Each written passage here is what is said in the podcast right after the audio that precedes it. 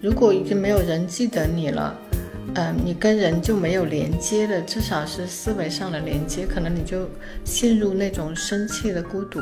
我觉得人一生至少一大半的时间都在抵抗孤独，都在抗拒孤独，不是吗？因为人们想要富有，想要过得好，其实都是希望说别人会接纳我，这个社会会认可我。嗯嗯，如果人你真的去了之后，如果没有被任何人记住的话，那你就是相当于没有存在过嘛，就你什么都没有留下了。对，我觉得万圣节是一个充满爱和欢乐的节日，它是其实是觉得。呃，在阴间的人可以跟阳间的人重逢嘛？哦，你认为是这样，也是哈，不是吗？而且，我我我不知道你这么理解可以，我还没有查查过这个万圣节的来历。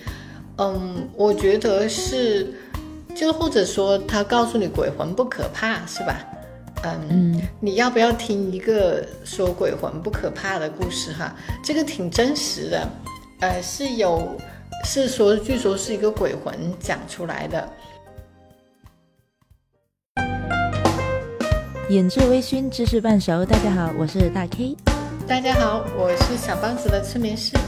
本来呢，今天还约了小 K 一起上来的，但是小 K 突然间告诉我说他过敏了，全身长那些红色的疹疹，然后他说他吃了一些应该是缓解的药，他说吃了之后整个人是飘的。因为那些药是镇静，它一个是镇静剂，另外它可能还有一些，像是有一点点像麻醉，麻醉你的身体，就是让你身体变得不那么敏感。它是破坏你的那个，我觉得破坏你的神经系统了。嗯，对，应该会，应该会。反正他就说他没有办法，他说他支持不住那个意识。然后就说是的，不行。他说我连不了了，聊不了了。他说我要我要休息睡觉去。对，没关系。那好吧，就我们俩聊吧。好，我们今天准备的话题是聊什么来着？你跟我说的是想聊一些濒死体验，对吧？其实我当时候想到是想要聊一些比较玄幻的灵异的事件。我为什么会想到聊这个话题？是因为昨天十月三十一号。我们今天录音是十一月一号嘛？昨天是万圣节，对不对？对。然后我看了一下万圣节的那个历史，说其实万圣节刚开始的时候不是十月三十一号的，是十一月一日。但是现代人过着过着呢，就变成了十月三十一号了。所以其实今天才是真正的万圣节哦，这样子。反正我觉得，其实西方在一个星多、星两个星期前，到处都有很有气氛了。一其实两个星期前，有的人家就开始放一些南瓜灯啊，一些鬼怪的那种装饰啊，特别是蜘蛛网，你知道，很多人会在门口的树上拉一只、拉一张大大的网，拉到家门口。我一个朋友，他他两夫妻特别会搞怪。我记得我我去敲他家门，在万圣节前，他来开门。他那一年扮了一个魔鬼，很吓人。因为那时候天微黑嘛，我我我去敲他家门，他在门口一出来那样子，我我吓得跳出两米远。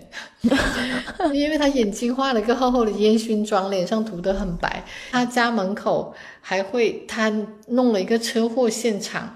因为万圣节在西方就是鬼怪啊，就是恐怖啊这样的东西哈。他在那个车底下放了一个假人，他拿那个枕头啊那种东西做的很像哦。他一双一条裤子里面还塞有东西的，就人的身子和腿分开了。他还用红油漆弄了很多血，因为那天色不太亮了。我当时看了，真的觉得有个人被压的身子断成两截在车底下，好吓人。嗯。小孩子们都还在吃他们昨天讨来的糖，treat or trick，因为这个其实西方的这个 trick or treat，我不知道大家知不懂不懂哈。反正在美国我不太知道，英国是小孩子们到天稍微黑一点了，六七点钟就会拿提上南瓜灯，它里面南瓜是挖空的，里面放有蜡烛，就有点像我们的灯笼，啊提小小朋友们提着这个灯，挨家挨户的去门口说，呃 trick or treat。要 treat 就是糖和饼哈，你不给糖和饼，我就我就给你耍，就是吓你，或者是做点鬼怪这样子。中文好像翻译过来叫做不给糖就捣蛋。哦，对对对，差不多是这样子，就是要么给糖，要么捣蛋。但是你说那些东西看起来好像那么恶心，那么恐怖。其实那个节日是很欢乐的，欢乐的，对对对，是大家出去搞笑的。我记得有一个女孩子，她很聪明的，大概也就十二三岁，他没有什么东西，他可能懒得买东西了，因为有有那种 outfits，你可以去买哈，商店里有有这种各种各样的戴的帽子啊，或者是或者有人扮女巫接帽子啥的，他就拿一个垃圾袋戳了几个洞，套在头上也挺吓人的，晚上。晚上走起来稀稀嗦嗦的哈，他就挖出了眼睛，露出眼睛、鼻子，他们还很白嘛，你就觉得，然后他会拿个手电把舌头伸出来，真的是很吓人。哎，你说人真是很奇怪的动物，就你明知道那东西是假的，但你还是会很害怕。害怕，对对。所以小朋友们会成群结队的出去。其实，其实我觉得是是个很搞怪的节日。我觉得万圣节是一个。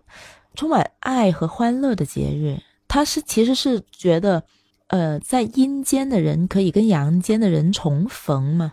哦，你认为是这样，也是哈，不是吗？而且，我我我不知道你这么理解可以，我还没有查查过这个万圣节的来历。嗯，我觉得是，就或者说他告诉你鬼魂不可怕，是吧？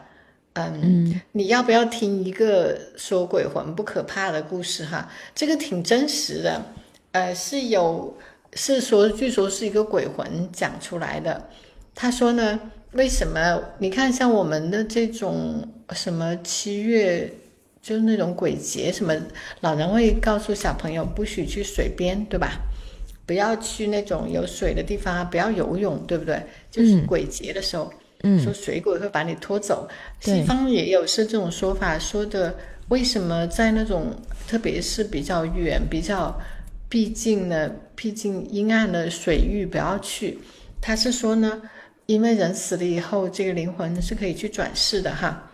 但是那些不肯走的灵魂，一个是有的人有未完的事，就还没有放下了心事，还有就舍不得这个阳间的亲人哈，比如说有爱人啊，有孩子啊。或者有父母，他不舍得，他就，嗯，就久久不愿离去。待会我再讲那个濒死体验，人们讲到了，他说有个通道会带你走，甚至会有你的家人来来接你，就已经故去的家人，那些人他就不愿离去，他就想徘徊在人世，就想不离开他的亲人。但是呢，他们只能待在什么地方呢？因为在别处。他们就不容易待着，他们会聚集在水域，就在那种阴冷暗的地方。如果说没有人记得他们，他们慢慢慢慢的就会消失，他们能量就会越来越低，嗯，慢慢的就就消失了。就像你昨天说的那个卡通故事那样，《寻梦环游记》，迪士尼的一部卡通，我特别喜欢那部卡通，它里面所写的那个概念，就跟你刚才所说那是一样的。就你的，无论是谁了，反正你死了之后，他就会到另外一个世界去。然后他每年都会有一个节日，就像万圣节那样的，有一个节日，那个在另外一个空间的那些魂魄就可以回到人间和自己的家人团聚。但是如果在阳间里面没有人再记得你的话，你的魂魄在另外一个世界就会烟消云散，永远都不存在了。所以，为什么一个人去世之后，一定要有人在阳间去祭奠你？如果已经没有人记得你了，嗯，你跟人就没有连接的，至少是思维上的连接，可能你就陷入那种深切的孤独。我觉得人一生至少一大半的时间都在抵抗孤独，都在抗拒孤独，不是吗？因为人们想要富有，想要过得好，其实都是希望说。别人会接纳我，这个社会会认可我。嗯嗯，我感觉那部卡通看完之后就觉得，如果人你真的去了之后，如果没有被任何人记住的话，那你就是相当于没有存在过嘛，就你什么都没有留下了。对对，其实我觉得不太可能，就你来人世一遭，除了你的亲朋好友，呃，你的同学。你的家人应该都还会，甚至陌生人都能会想起你来的，对吗？跟你呃擦肩而过的人，跟你有过交集，甚至跟你合作或发生过深切关系的人，我想会有很多人记住你的，对吧？我觉得灵魂在不在没有关系，他实际上就是怕。我觉得深层次逻辑上来讲，哈，从哲学上讲，它实际上意思就是说，我在这个世界没有存在感了，哈，我没有存在的价值了，嗯，就变成虚空。我觉得其实人是害怕那种虚无，对不对？人总想抓住些什么，实际上，嗯，你就想。消失就消失了，又怎么样呢？大家大家想一下，在我们睡觉的时候痛苦吗？不痛苦啊，对吧？那时候就是你你没有任何意识，或者说你感受不到意识的那些情况。我觉得其实死亡它并不是什么呃不好的事。那这个是我们讲这是卡通片哈，你是从这卡通片讲到的。但如果说从这个卡通片来讲，真实的情况哈，我说的这个濒死体验，它其实就是真实的，是客观存在的。而且这些濒死有濒死体验的人，他会告诉你说，人其实肉体死亡了，精神没有死。这真的是很多的案例。就美国有一家医院叫西山医院，它里面有一个有一个医生，他其实是个无神论者，他不认为说。人有灵魂啊，这些，你看，在西方，他哪怕是信信教的人，他也不见得相信有灵魂，他只是一种信仰哈。嗯，这个医生他在嗯，对他忽然有个病人就忽然呃说呃心脏停跳了，他就赶快护士通知他去去抢救，他就跑跑跑。他说在跑动跑的时候，他他别着一支很有纪念意义的钢笔。就跑掉丢了，就而且掉出来是掉到了窗外，不知道他那个房子结构是怎么样的。而且当时为了救人，他就他知道笔好像是掉了，但他来不及去找了，他就跑去救人。嗯，然后那个那个病人被抢救过来之后呢，那个病人就跟他说说，其实刚才你们在抢救我的时候，我都看到了。他说我我我漂浮起来，我我就在。就是已经到天花板上了，我就看着我自己躺在那儿，你们给我插各种管子、心脏起搏器啊，哈，好多人在我身上忙来忙去，我都跟大，我我很想跟你们说不用忙，我没有走哈，但是你们又听不到我，我说话你们听不见，我我跟你们做手势，你们谁也看不见。他我来看到我的家人在外面很痛苦的、很焦急的在等待，呃。而且他说他的身体是可以穿过物体的，没有障碍。他说他很自由的在在这个医院里转来转去。而且他说，嗯，他因为在看这个医生抢救的时候，他无意中就看到了那个医生的那支笔掉在了窗外。呃，而且后来他就他醒过他醒过来以后，他就跟医生说，医生说那你怎么证明这个是真的呢？哈，嗯，你怎么知道我们在抢救你？他说。我知道你你在跑动的时候，那支笔掉在了那个窗外。你你去你去这个病房外面去捡，它就在那儿。然后这医生果然他去看，真的在那里。因为这个病人他一直对他的元神就出窍了，应该可以这么说。你看那个病人，他他的身体哈一直是躺在床上的，因为他他在重症病房在抢救，他一直都没有起身过。没有离开过那张床，嗯嗯，就大家觉得他是昏迷的，是应该不知道任何事情的，嗯，已经是到了就弥留之际，他心脏已经停跳过的，因为在他这个笔掉到外头的时候，这个人已经躺在床上了，对吧？嗯，这个病人他已经在那个屋子里了，那除了除非你是在，只有可能是在，呃，他进抢救病病房之前。能在窗外的人才能看见那支笔，对吧？而且他描述的那医生怎么抢救他，有几个医生在那里，他都说出来了。对，这个很难解释。他最后又回到回到他的身体，他说他的心脏开始跳动，他又回到他的身体，然后再慢慢的就是好像进到他的肉体里面，有了重量。他说之前身体是轻飘飘的，想去哪就去哪。这个这种濒死体验，其实在。一本就叫做《濒死体验》的书里面有很多的案例，也是一个医生写的，也是一个急救室的医生写的，那个就更多了，各式各样。那还有很多共同点，它各种呃不同的人濒死体验不同，但是共同点就是很多人会进入一个通道，一个黑色隧道一样的，然后那个隧道走到尽头有光亮，还会有他的亲人，就是故去的亲人，比如说他的爷爷奶奶啊。那其中有有一些证明，就比如说有个女的，她是看到了一个年纪挺小的女孩，告诉他说我是你的姐姐，然后他还觉得奇怪，为什么我姐姐比我就比他小呢？然后嗯，在他醒过来以后。他的家人说，他其实有过一个去世的姐姐哈，而且那个姐姐不是是同父异母的，在另外一个地方生活，所以他一这一辈子从来都没见过他，就是，呃，他没他并不知道，就他知道有可能大概有这么个事情，但是那是个他是在小女孩十多岁的时候就去世了，所以当他家人把那个照片拿给他看的时候，他说就是他，所以你看，他就真的是在死亡之后，就是。假死之后才见到那个他从来没有见到过的姐姐，哦，你看这种事情，所以人家才证实不是假的。因为如果他没有死去，他就不可能见到这个人。你说的这一种就是灵魂出窍的这个，我也听我妈说过，她的一个旧同事也是做心脏手术，就是说那个手术有点风险嘛。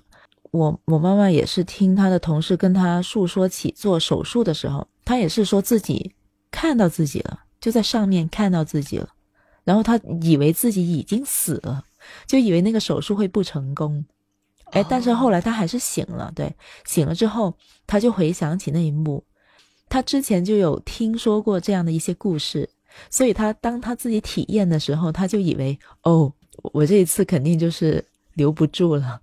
要离开这个人世间了，后来没事，还是醒了，然后他就回想起那段经历，就告诉了我们妈妈，然后我妈就说：“哎，还真的有这种事情哎。”他说：“不知道我们在我们要死的时候会是什么样的感受。”我觉得我还是挺期待的哈，就是哎，我也是挺期待的。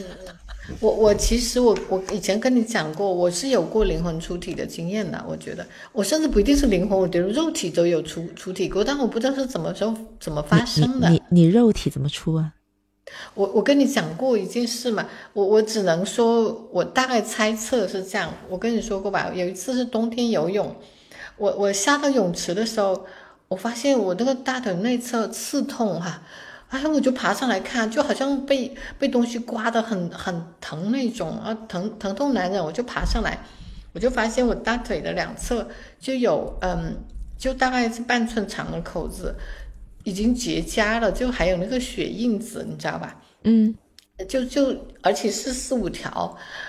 嗯，当时我就想，因为是我是早上去游泳的，我我都是早上第一件就是 first thing in the morning 我去游泳的，每次都这样。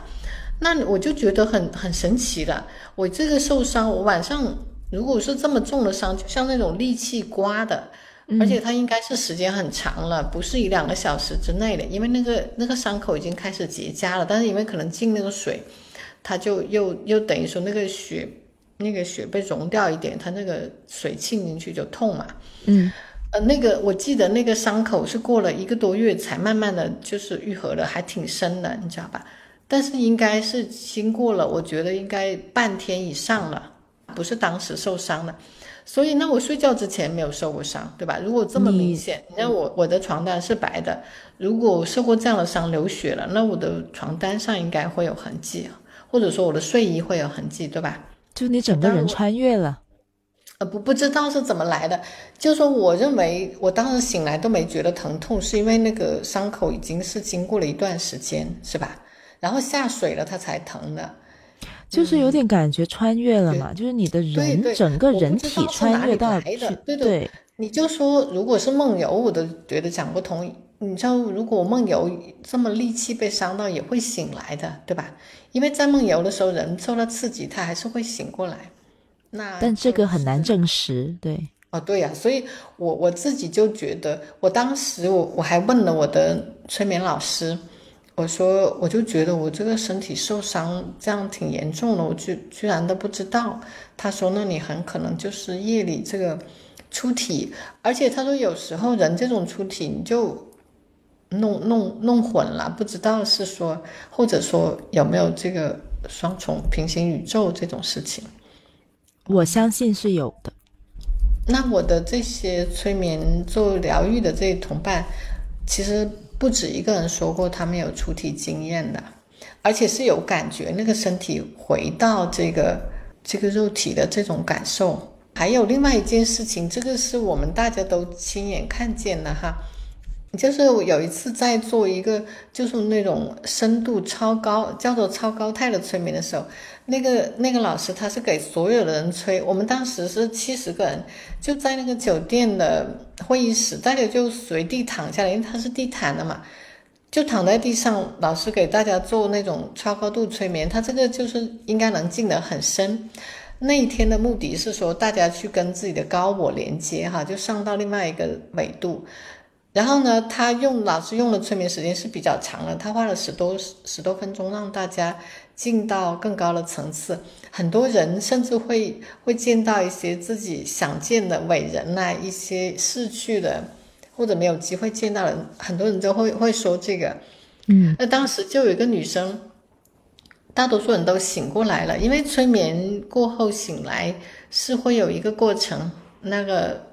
催眠师会说：“啊，你现在动一动手脚，感觉一下周遭的状况，慢慢的醒过来。他会给你两三分钟，因为你你这样猛醒过来，会有一种宿醉的感觉，就头晕晕的，会难受的。啊，因为你猛然醒过来。但那个人，就其中有一个女孩，她离我不远，真的就是一两米之外躺着，她就躺在那哭了。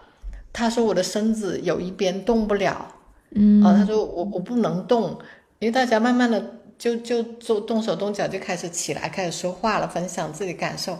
他就一边哭说：“老师，我不能动，我动不了。”然后老师问他就怎么回事，他说：“我半边身子是麻的，就手脚的不停使唤，这一边能动，这一边不能动，不知道是左边还是右边，忘了。”然后老师就说：“那什么感觉？”他就是浑身很麻木，很痛。他用另外一边的手去搓那边身体，就感觉是。木头一样的，就是麻麻的那种痛。然后老师就说：“你不着急，就重新又把他让他重新进入这个催眠状态。嗯，又花了几分钟让他回去进到催眠状态后，再慢慢的唤醒他。这次老师花了好几分钟，慢慢的醒来，让他一点点的手脚一点点动，一点点动。”啊，他后来才慢慢的坐起来，他他吓坏了，他以为自己这样就瘫痪了，你知道？当时，嗯，其实呢，这个可能就有一点点，就是确实就像灵魂出体了，对吧？你那个身体，就是他回来的时候回的太快了，就没有。老师当时就解释说，就是神和神和这个形就还没融合，好像是没融合，他就醒来了，哈，嗯嗯。太快了，就等于说他那个身体半边身体是没有那个精气血支撑的那个意思，嗯，没有神支撑，就等于说他重新回到那个状态去把把那个灵魂招回来的意思，但为什么是一半呢？我就不知道了。你不觉得这种的话用现代科学应该是可以解释的吗？那可能就气血一下不通哈，应该这么解释。嗯，就连鬼压床也是可以解释的呀。这样啊，对对。但是鬼压床有人也也是解释，就是说他的魂出去了，还是怎么？嗯，反正我也试过那种感觉，就是动也动不了，说话也说不出来，也出不了声，自己是知道自己正在睡眠当中的，你很想起来，但是无论如何醒不来。但那个女孩她是能说话的，她是她哭了嘛？她能说，她只是半边身子动不了。对，嗯，或者说人体那，因为我们中国人认为人的这个精气神，它其实是独立存在的，对吧？应该说或者叫气啊，你不是做气功嘛？但我还没有练到能够灵魂出窍。但但我觉得这不是用练的，灵魂出窍它就是一种状态。只是我我猜很多人都有，只不过你不一定知道。嗯，有可能，对，对吧？我还我还看到过一个很神奇的这个视频，呃，大家可能都可以去找，但是我刷过就忘记它是在哪了。他就说一个一个女的，她她说她人生就有很多很神奇的经历。她在怀孕的时候，因为她她说怀孕到后期，那个医生就跟她说，她得做引产哈，就得提前生，因为她说她的子宫壁特别特别薄薄的，像一张纸一样，如果是这样崩掉，就会大出血哈。嗯嗯，就是胎儿和大人都不一定保得住。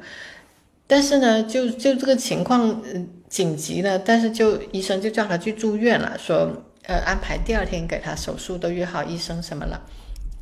但那天晚上睡觉的时候，就约好第二天早上。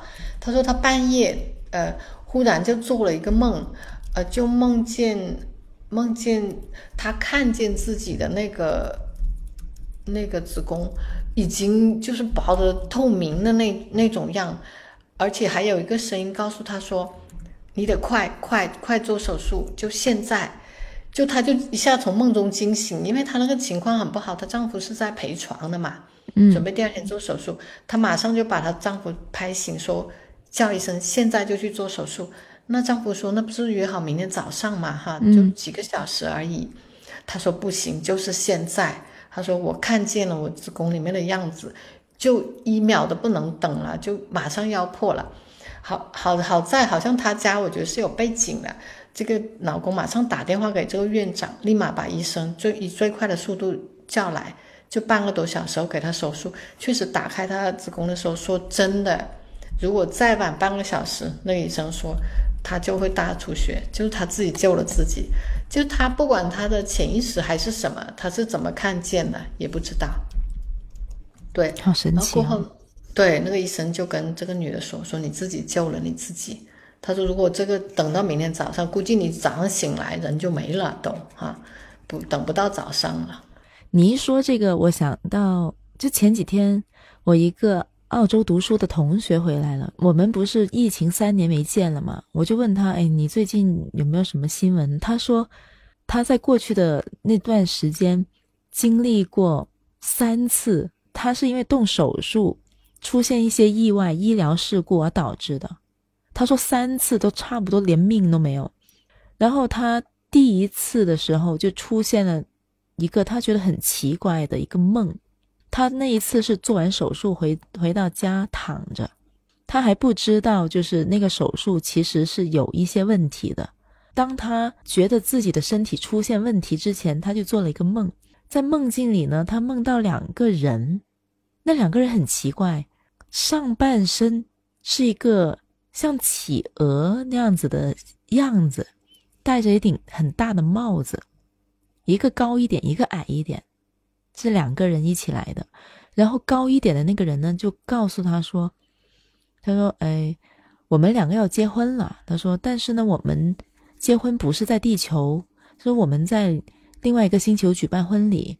他说，你跟我们一起去吧。”然后我那个同学在梦境里就觉得不想去，就觉得好远哦。然后离开地球怎么回来啊？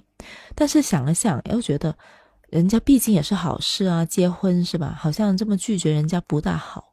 然后他就答应他了。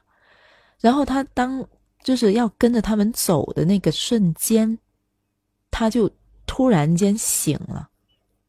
那一瞬间，他醒的那一瞬间，他就觉得自己的身体。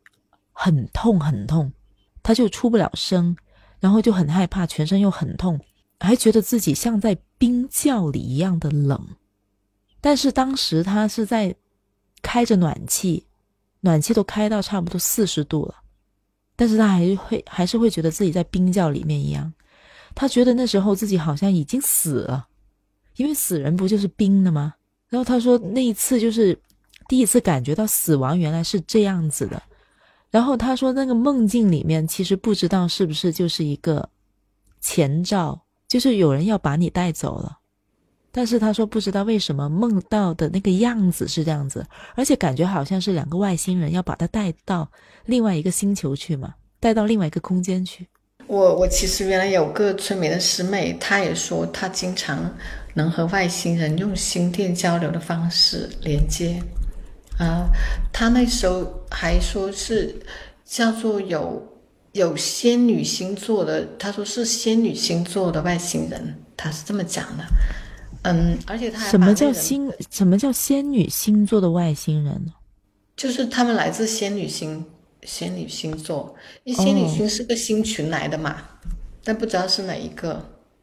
我我只知道仙女星，我不知道哪个方向。我知道仙女星星座是一个星群，它是一堆星，它不是一个。嗯，那那些人告诉他的就是这样，而且他说那种是心电感应，就像有个人在你脑袋里说话一样。嗯，然后他还把他们的样子画出来过，就是他说只要在呃比较安静的时候跟他们连接，他们就会出现。呃，就会会通过像脑电波一样的跟他联系。我我也想连一下，为什么我就没有过这种？哎，我跟你说，我曾经，你你知道中国，你你去试试看吧。呃，在好像是四五年前，在疫情之前了，国内在上海有过一次，就是全球外星呃外星信息大会。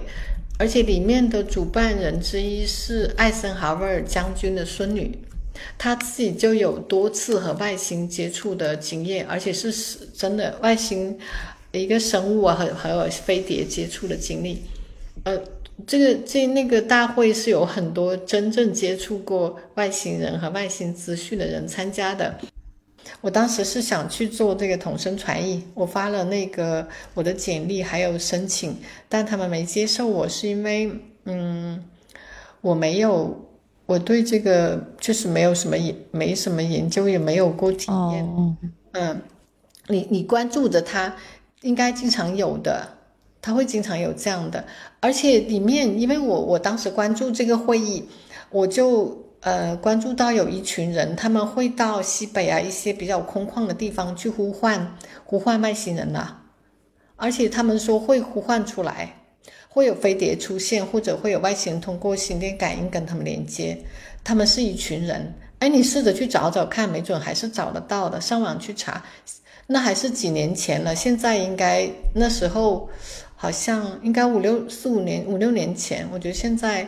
资讯那么发达，是应该是能找到这些人的。你要想玩的话，我觉得有外星人是一件非常正常的事情。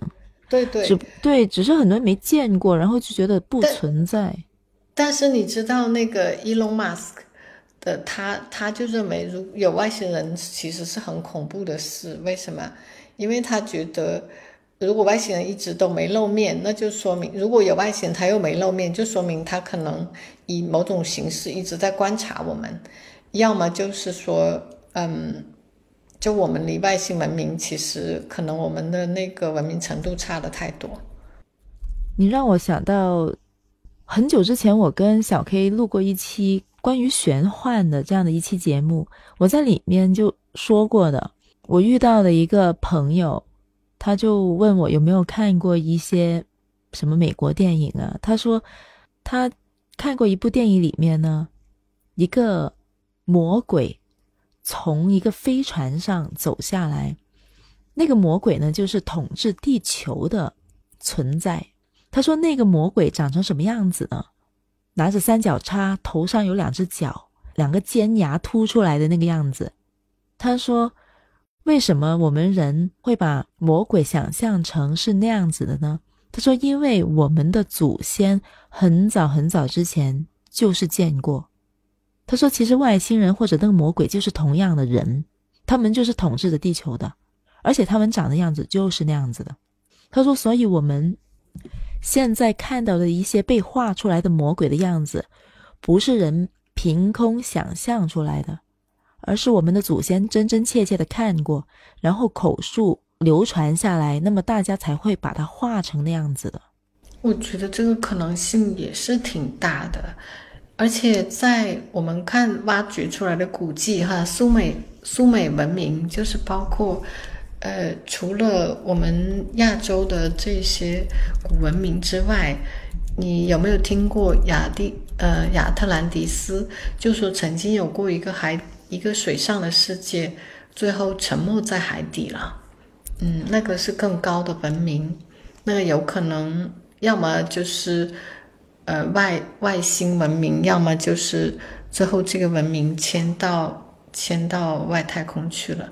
就其实有很多的证据，因为其实中西方的那个文化里，比如说我们我们信龙的图腾哈，我们我们推崇龙，它其实苏美文明里面有蛇，它其实都是同一类东西，都有可能说是外星生物，就是不管它是低级还是高级的，嗯，就有这种说法，说他们是另外一种生物，它曾经在地球上出现过，对，包括女娲呀，包括嗯那一些。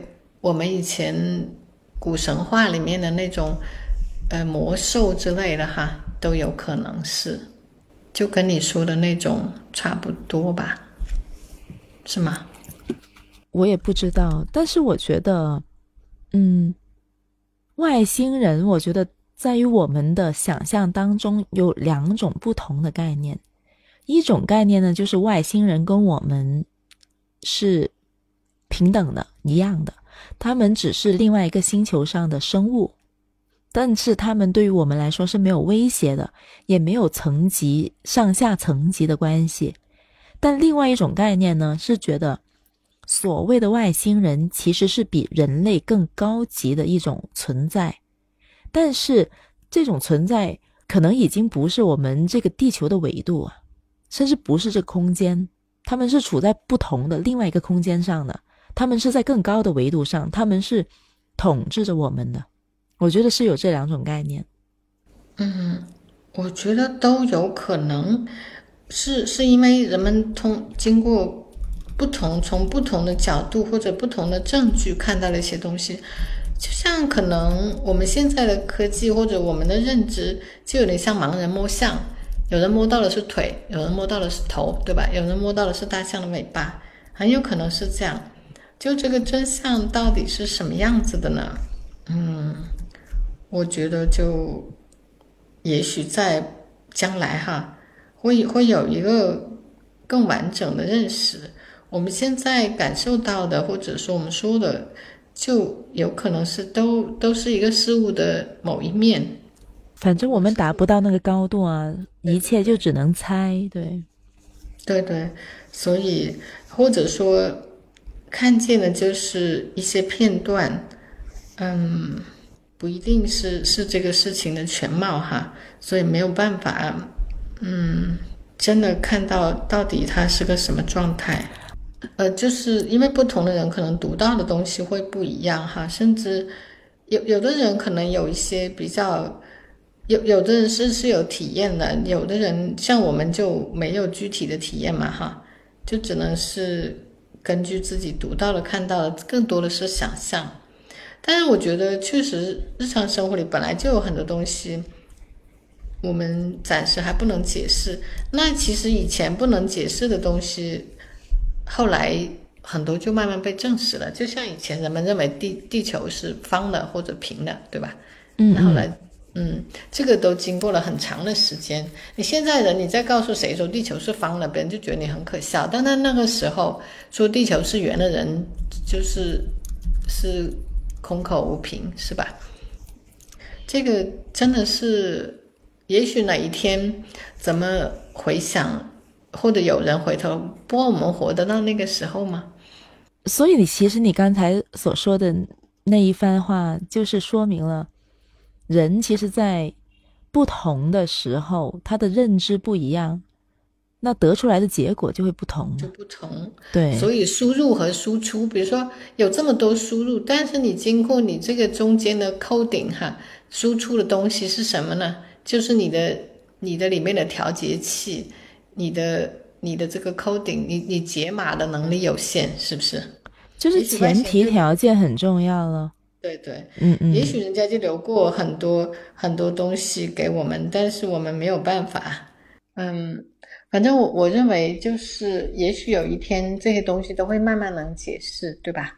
就像我们现在看一百多、两百多年前人们对社会、对这个世界的认知，你就会会站在更大的画面上，因为你有更多的手段，是吧？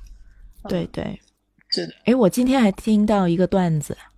就收刷到一个视频，就说其实我们地球上有很多的灵魂，有很多人呐，他不是地球的灵魂，而是在更高的一个空间维度上下来的灵魂。这些人呢就会特别的，呃，悟性特别的高，有更高的修为，对这个世界会做出一些特别不一样的影响。但是你看这个人看上去是跟我们普通人是一样的，这个我早就早就觉得是这样。为什么呢？你会发现，呃，以前呢，一个导师或者一个一个很厉害的，嗯，工匠，他得经过十几年甚至几十年的修行学习。那你没有发现，很多博士就是二十出头，很多音乐天才就是小孩子。那你不觉得他们是带的，就是带着前世纪或者带的更高维度？你听过阿卡西记录吗？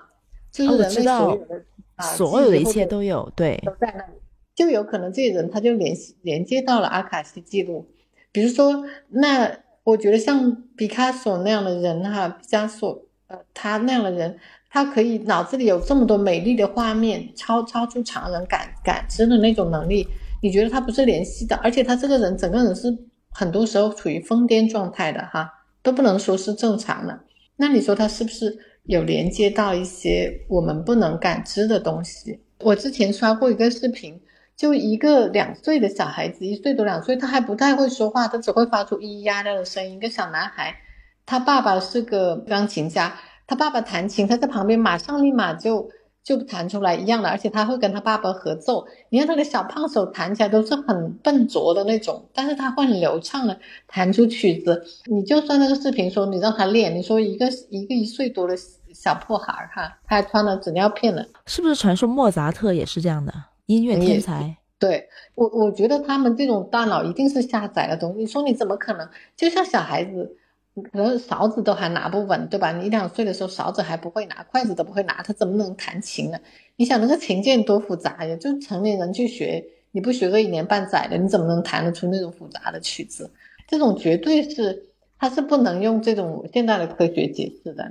其实现在这样的事情越来越多，我觉得是很多并没有被发现。就是我觉得大家很多时候在茶余饭后最多关注的那个话题，其实都不是这个领域的，所以大家就觉得这些事情好像很荒诞，很少发生。但其实应该是不少的，应该是不少的。我也认为是这样子，因为我就有过一个小朋友哈，他因为从小有严重的。抑郁症，所以他就不像别人那样正常生活。他的工作是挣一阵子钱，又休息一阵子。但是他在我们一起去开研讨会的时候，他就随手，他那时候可能二十出头，他随手画出很多。他的手手下好像有尺子一样的，他画出来的线是那种像尺子画出来，他画出来的圆也是很很圆的。你就你要是不是亲眼看见，你就觉得他是个机器人。他画出来的东西，他会很短的时间画出一幅很复杂的图画。他说那些东西都在脑子里啊，真的很神奇。你看这这种，我觉得就像他的手，或者说他经过了很多的训练，他其实是一个学兽医的小孩，他是在宠物医院里当医生的。你看他的专业是学医的，就学兽医的，所以他并没有经过专门的绘画的训练，他只是业余就自己玩一玩。而且他小时候很长一段时间因为抑郁。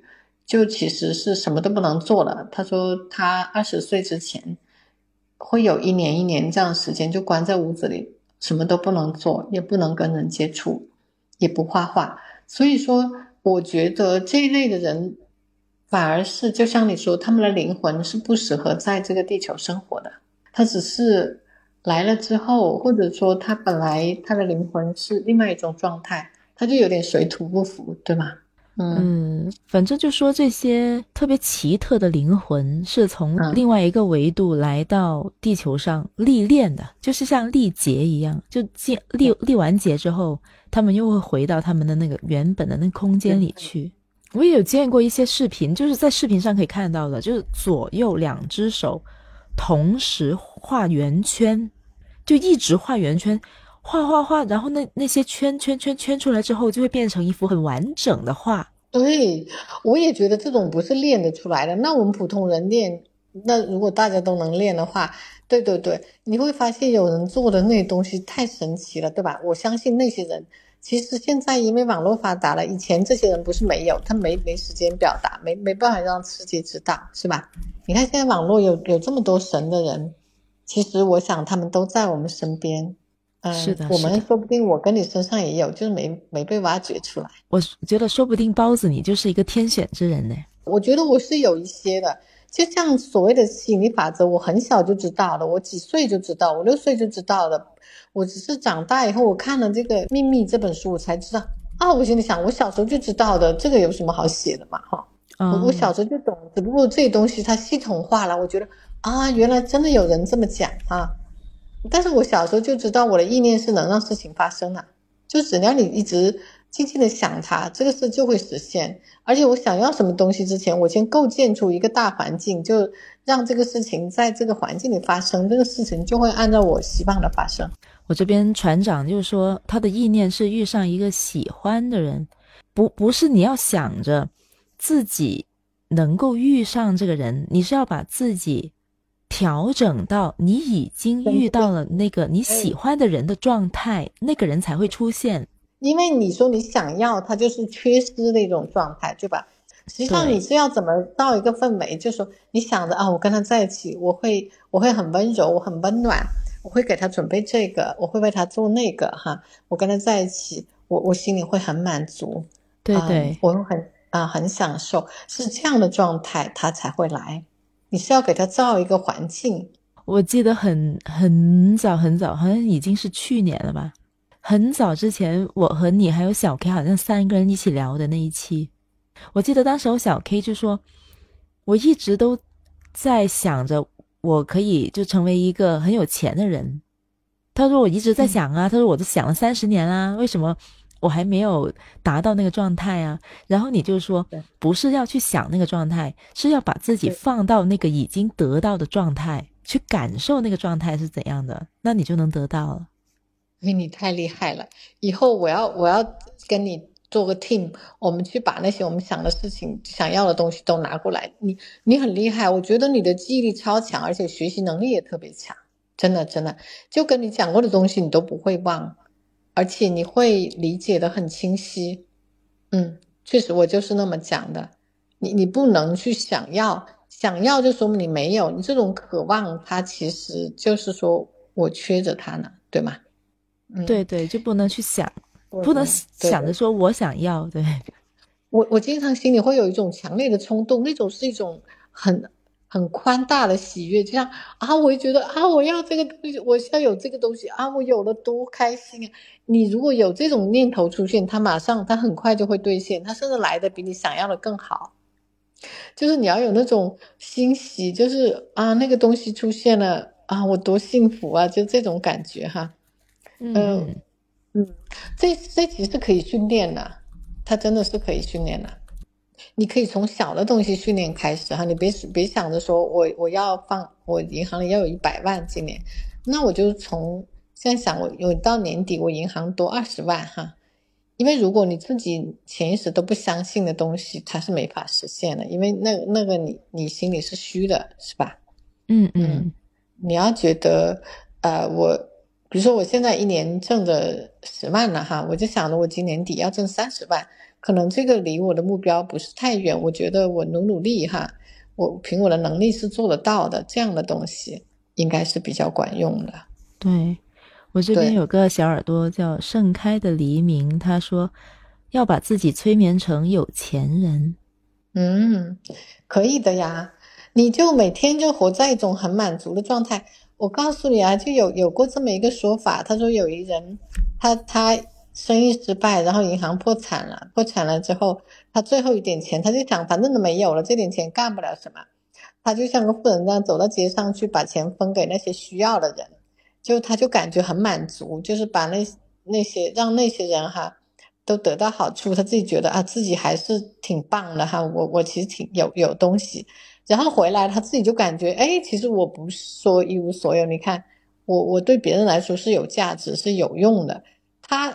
其实这种心态本身就很好，你且不说，他就在一种丰盛的状态，他另外他就突然觉得，你看我曾经有过这样的能力，那我我就再次复制它就好了，对吧？嗯嗯。啊，所以他就从那种颓丧的边缘，好像把自己拉回来了。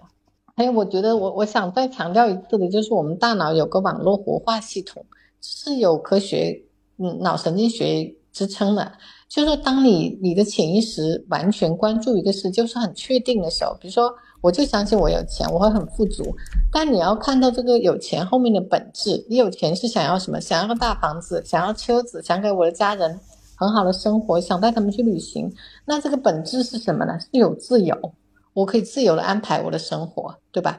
它不一定是钱，你你要想到它的本质。当你这个本确定之后，你的大脑会被你过滤。为实现你这个目标或者完成达成这个状态所需要的资源，就说你会更多的关注它，所以你再根据你手边的资源去行动，它就会来得更快，是这样的。对，就是同频相吸。对，我们的大脑每秒钟感受到的东西是有三到四千个 unit，就大脑的记忆单位。但是我们大脑能够，它会留下的，就真正的有反应的，只有五十个左右。也就是说，它要把大部分的资讯，你看我们听着、闻着、看着的东西，都会 venting，就是都会忽略掉，因为大脑进不了这么多东西。但如果你的潜意识是明确的，大脑就会拣选出那些它对你的这个潜意识目标有用的东西。也就是说，你的生命状态就会很 concentrated 哈。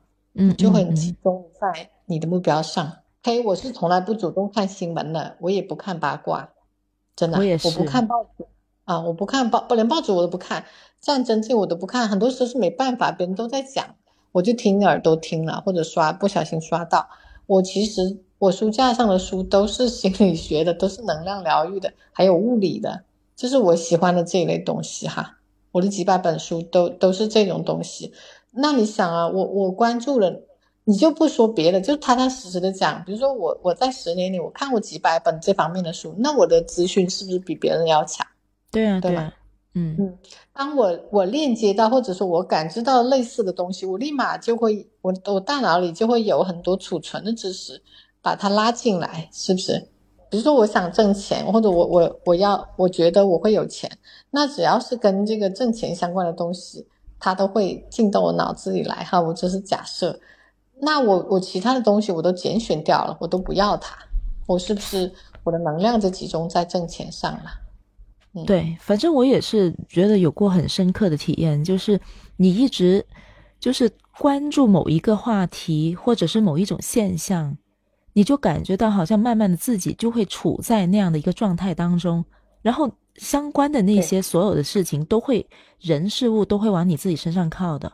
没错，就这个是最重要的，因为你一定要，但是前提是你一定要理清自己，我到底最喜欢什么状态哈，然后不要去跟别人比。我我还有一个很明确的念头，这个世界百分之九十人都活得是比较辛苦的，对吧？所以你干嘛要跟他们一样呢？你不用去跟他们看齐。我我我甚至觉得我不想过我父母的生活，我甚至都不像我父母的，我觉得我都尽量排除我父母对我的影响。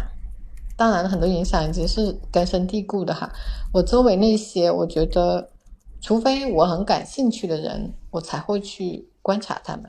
那肯定的吧？就是如果一个人你都不在乎他，你肯定不会关注，不会观观察他呀。但是你知道吗？人们会无意中就收进来了。我觉得是因为你的能量在很集中的时候，其实能量越集中，当然你这个能量的效应效应这做的功应该就是最多的。我们这边有人问，大脑有屏蔽机制吗？肯定有啊，有的，有有肯定有，但是这个也是可以经过训练的。一般人是无意中无意识，你知道为什么？就刚才我说的原则。我的心理是认为大多数人过得都不好，大多数人生活我都不想要，所以我根本不去看周遭人的状态。但是大多数人都害怕我跟别人不一样，大家都想向周围的人看齐，所以你你的大脑其实总是在伸出很多触角去感知周围。我不是的，大多数人都是有一种从众心理的，对，因为你害怕被别人抛弃哈，就害怕跟别人不一样，不被认同。但我很小就知道了，被别人认同有什么好处啊？因为大多数人，我觉得他们的状态都不是我想要的，我干嘛要他们认同，是吧？我我是经历过几个不同的状态，就是在不同的时期的时候是不一样的自己，所以我我我有过不同的感受。对我不是从小到大都是一个性格的，我是有过很很夸张的反转，就一瞬间好像就变了一个人一样，说说不清为什么会这样的。对，就瞬间的瞬间，好像一百八十度。就感觉不知道那种状态是不是就是所谓的顿悟，一瞬间就悟开了。对，会会的。我这有点倒着长的哈。我的青春期，我的叛逆期是在二十岁之后，你知道，我十多岁的时候其实是很沉稳的，就孩子们在你那十多岁的时候谈恋爱啊，说八卦啊，跟闺蜜子玩啊，我觉得那时候的我。十多岁的时候，我就在想，我将来要过什么样的生活？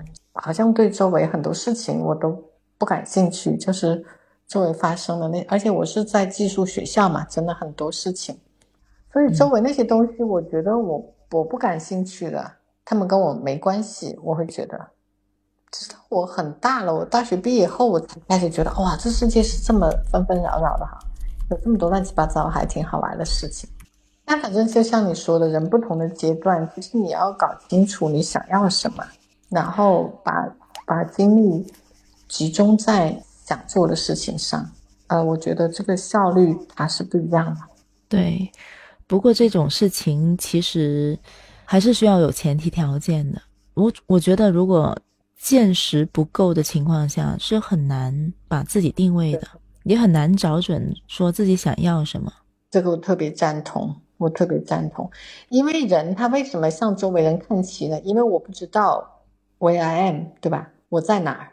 嗯啊，你会很不确定。你知道一个人，比如说你在水里面，为什么人害怕呢？在陆地上你会很踏实，即使会水的人，他在水里也也不如在地上踏实，是因为我不知道我在哪个位置，是吧？如果他找不到状态，他就会向周围的人看齐。嗯嗯，对对，我昨天看了一个一个东西，说拼多多的拼多多的那个总裁还是就 CEO，他在很年轻的时候就被其他几个大佬，就是他的贵人们提携他，是因为那些人对他的评价就说他是个对这个世界有真正了解的人。你看，就是说你了解世界，你才会了解自己，是吧？嗯嗯嗯，就是说你说的特别对，很多人他是没有。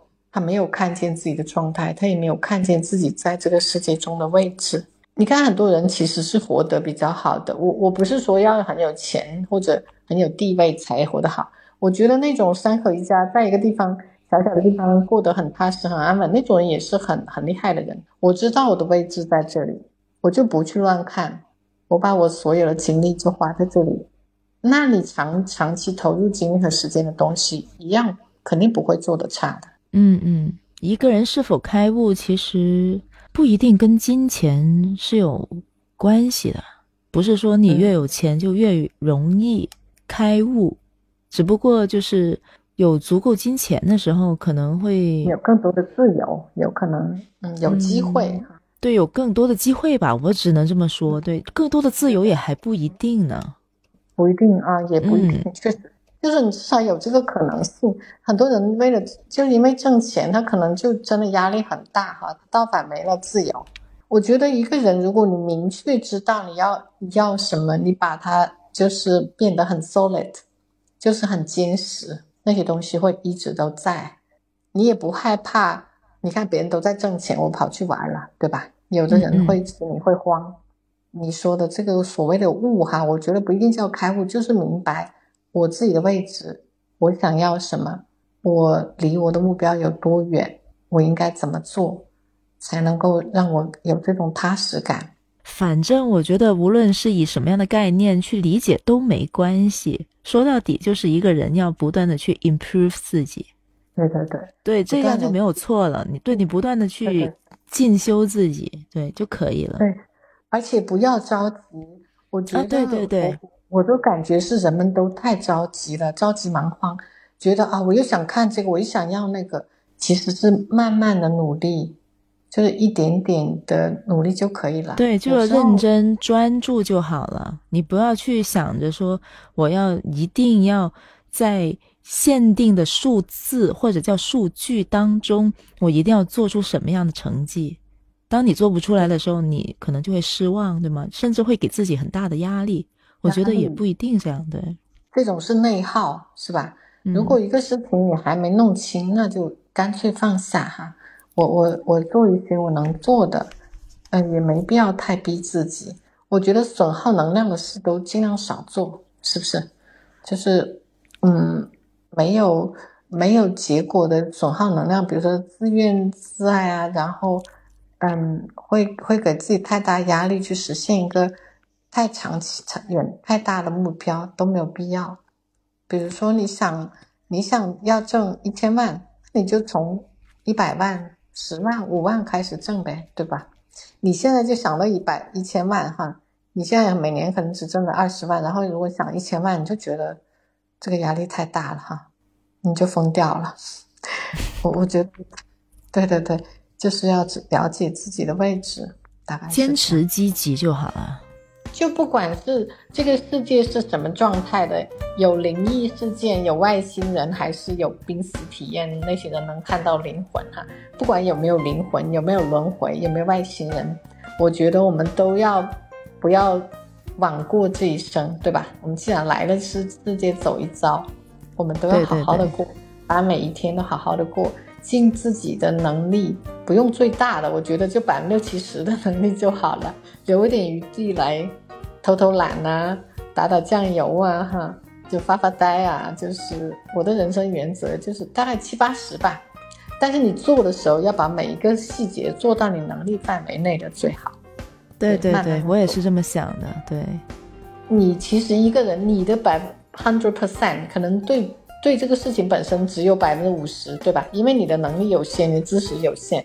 如果你还是做百分之五十，那百分之五十乘百分之五就只有 twenty five percent，只有二十五，对不对？所以我个人做任何事情，在我能力范围内，我都会做到我的最好，只要有可能。我觉得是有条件一定要去用到最多的条件，对，就不要说你有条件你还不用，那就叫浪费。我已经说了，我觉得那个那个关键真的是在你的最好，在这个平均水平上可能都是很低的，对吗？因为我们个人能力有限，不管你在什么状态，你都过好自己的，用好最大限度的用好你周围的资源就好了。嗯嗯嗯，好了，那我们今天就聊到这里呗，感谢大家的陪伴。对，感谢大家的陪伴和聆听。呃，你们有任何想法的，可以给我们留言，甚至欢迎你们加入我们以后的这个聊天。好，我们下次见吧。好，下次见哈。OK，拜拜，拜拜。